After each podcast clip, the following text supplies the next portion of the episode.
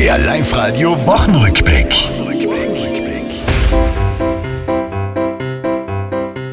Die Woche ging los mit einem Kater, weil zu tief ins Glas geschaut. Silvesternacht Fondue und Sekt und Böller auf den Boden kaut. Die armen Tiere, die haben Angst, wenn's könnten, Datens laffen. Raketenschießen ist nicht meins. Zu nun schauen sind sie schön, aber ich darf nie eine ausschießen, da nie eine kaufen.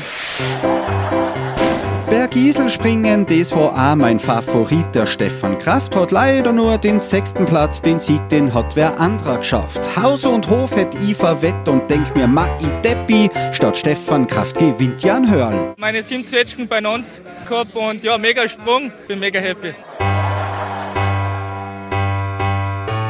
Ein Schutzengel rettet ein Kind aus dem Hallenbad Pool.